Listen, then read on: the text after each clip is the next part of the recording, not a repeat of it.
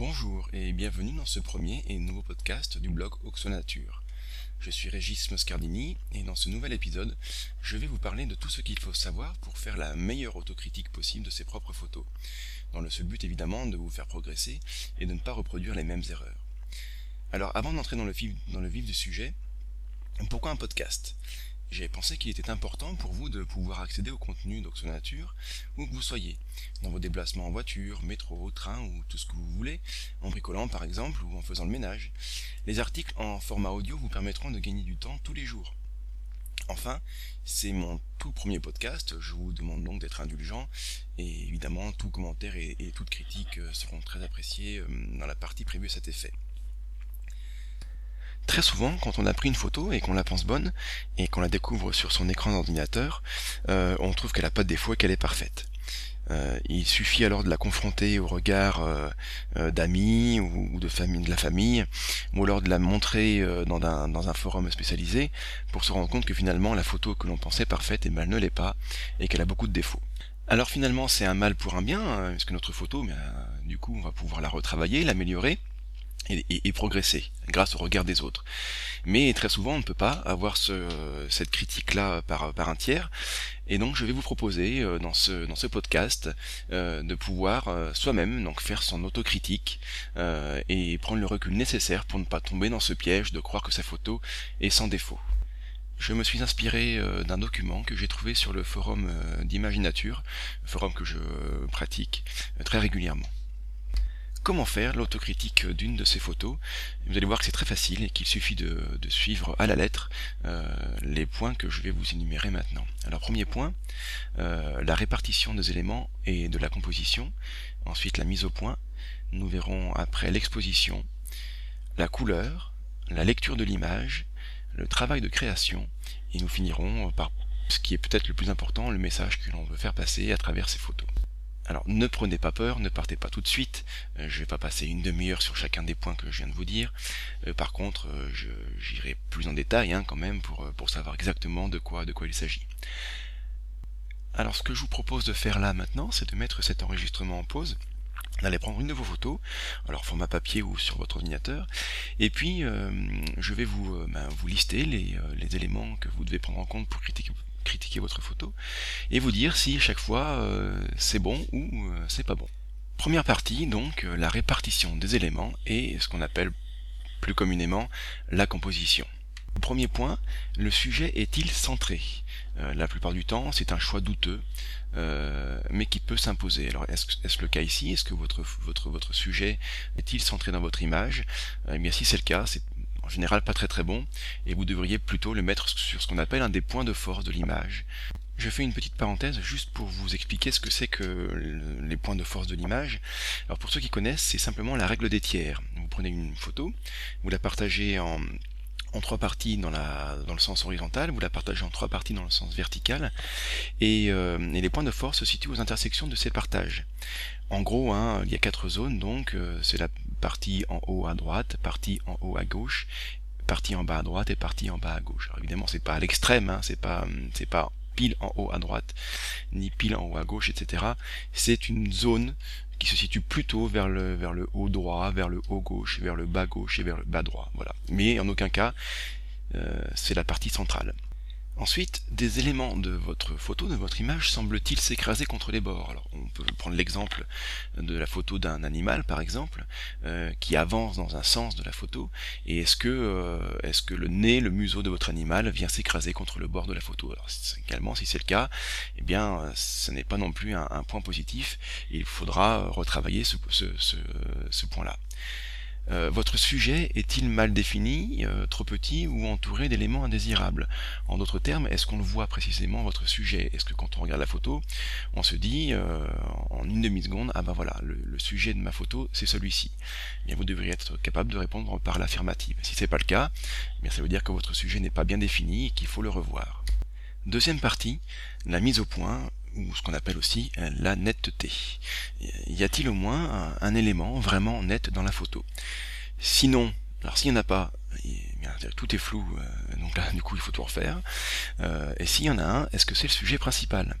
Est-ce que votre sujet principal est net? Si oui, eh bien on peut continuer. Sinon, également, là, il faudra refaire votre photo. Alors ensuite, la profondeur de champ est-elle appropriée? Alors qu'est-ce que la profondeur de champ? C'est tout simplement la zone de netteté.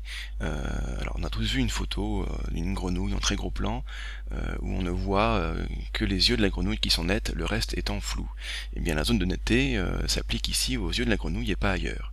Alors la zone de netteté peut être plus ou moins grande, hein, suivant le, choix du photographe. Et donc justement, alors la question que je vous pose ici, c'est la profondeur de champ, la zone de netteté est-elle appropriée?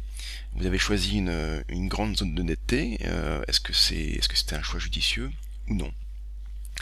Euh, point suivant, voyez-vous des éléments de l'arrière-plan euh, qui peuvent distraire l'œil et qui auraient pu être floutés avec une justement une, plus, une petite zone de netteté? Si vous prenez le portrait euh, d'une personne, eh bien vous aurez intérêt à ce que la zone de netteté euh, s'applique exclusivement au visage et que tout ce qui trouve euh, avant le visage soit flou et tout ce qui se trouve après soit flou également pour mettre en valeur réellement le visage et pas autre chose. Donc pour votre photo, est-ce que votre sujet principal est bien mis en valeur par une zone de netteté, donc une profondeur de champ appropriée? Donc posez-vous bien toutes ces questions-là. Alors une petite parenthèse, hein, si vous ne savez pas comment euh, régler cette, cette, profondeur de champ, cette zone de netteté avec votre appareil, euh, aucun souci, euh, souvent les modes automatiques sont très bien faits, il vous suffit de choisir le, mode automatique portrait, hein, dans le cas du portrait, et votre appareil sera très bien, très bien réalisé la, la bonne, la bon réglage pour la bonne zone de netteté. Troisième étape, l'exposition.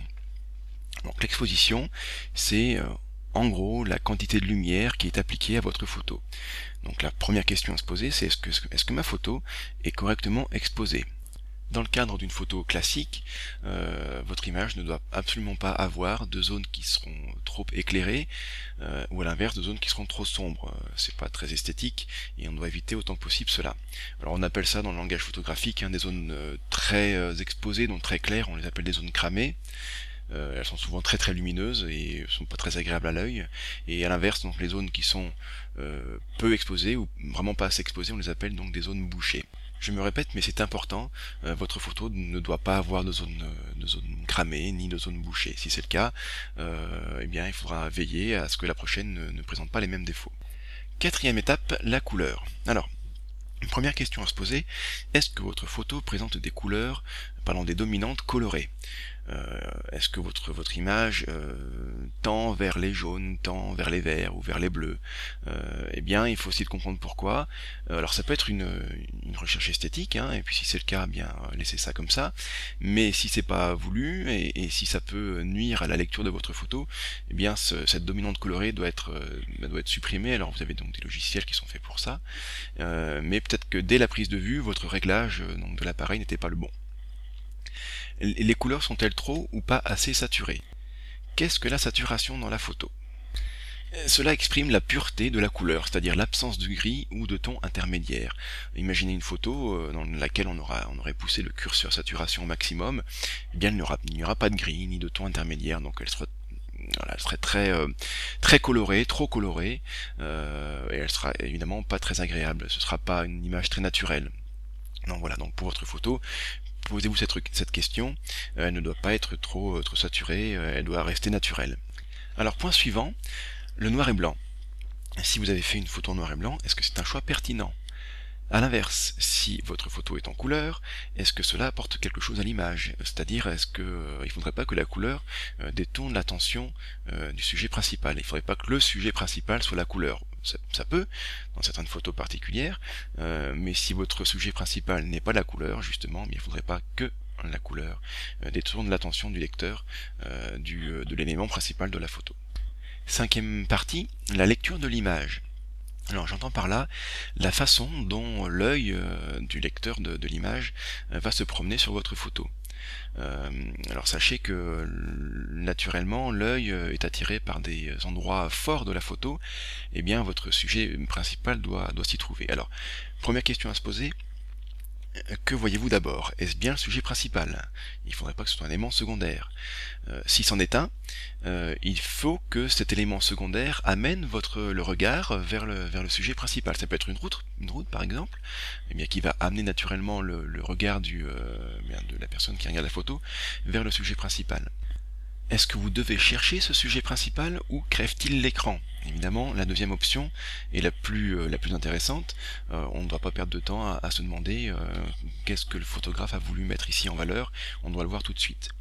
alors, est-ce que vos yeux sont aussi attirés par des éléments qui pourraient perturber la lecture de l'image? Ça revient un petit peu à ce qu'on a dit tout à l'heure sur la zone de netteté, hein, mais il faut aussi se poser cette question-là dans le cadre de la lecture de l'image.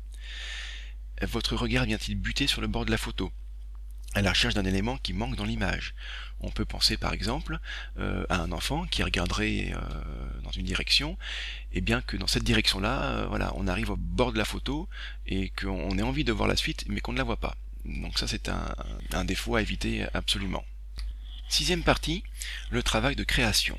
Et oui, même dans la photo, il y a du travail de création, et la photo est un art dont vous devez tirer le maximum. Alors, le photographe, vous, hein, avez-vous tiré le maximum de la situation euh, Est-ce que vous avez l'impression que sur l'image que vous avez en face de vous, est-ce que vous avez l'impression que vous vous êtes décarcassé pour prendre la meilleure image possible euh, En d'autres termes, euh, est-ce que vous êtes contenté de, de prendre euh, ce qu'il y avait en face de vous ou au contraire est-ce que vous vous êtes décalé Est-ce que vous êtes monté sur un point euh, plus haut? Est-ce que vous vous êtes allongé sur l'herbe pour vous mettre à la hauteur de l'insecte par exemple?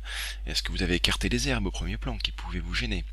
Pour terminer sur cette, ce chapitre, je reprends ma première question. Est-ce que vous avez tiré le maximum de la situation? Voilà la question que vous devez vous poser à chaque fois que vous allez appuyer sur le déclencheur. Nous arrivons à la dernière partie, euh, c'est donc le, message que vous souhaitez faire passer dans votre, dans votre photo. Alors, justement, souhaitez-vous faire passer un message à travers votre image, ou alors est-ce juste une image documentaire? Alors si c'est simplement une image documentaire, l'autocritique qu'on vient de faire euh, ensemble sera moins poussée euh, et vous pourrez baisser votre niveau d'exigence sur tous les points que l'on a vus précédemment. À l'inverse, si, votre, image euh, est une, photo à message, euh, d'ailleurs comme la plupart des photos que l'on peut faire, euh, alors là, vous devrez être très attentif à tous ces points que l'on a vus ensemble.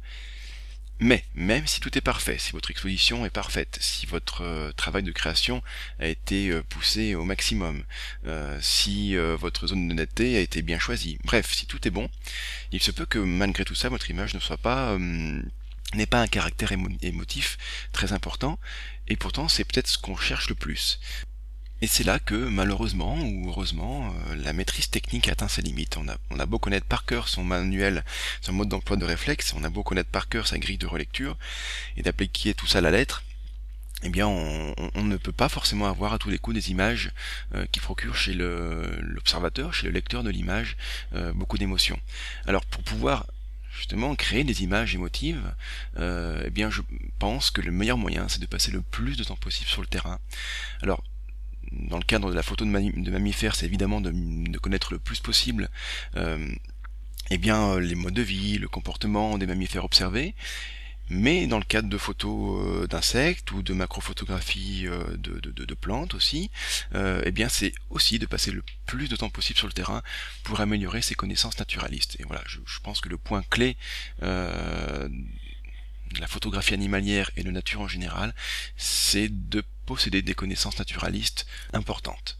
Il y a aussi un autre, point qui vous permettra de progresser dans, la création d'images euh, qui sortiront de l'ordinaire, euh, c'est de vous imprégner justement d'images euh, de, professionnels, alors en lisant des magazines spécialisés, en allant sur les forums, en consultant régulièrement des, blogs ou des sites internet de photographes de renommée mondiale, hein, comme celle de Vincent Munier par exemple, et bien à force de regarder des images comme celle-ci, vous serez imprégné par leur façon de faire, par leur regard. Alors, il s'agira pas de copier pour vous exactement ce qu'ils font, mais en tout cas de, prendre quelques petites, euh, quelques petites astuces, quelques petites choses euh, qui font que les images que vous ferez, eh bien sortiront de l'ordinaire et voilà, ne seront pas celles que tout le monde peut prendre euh, tous les jours.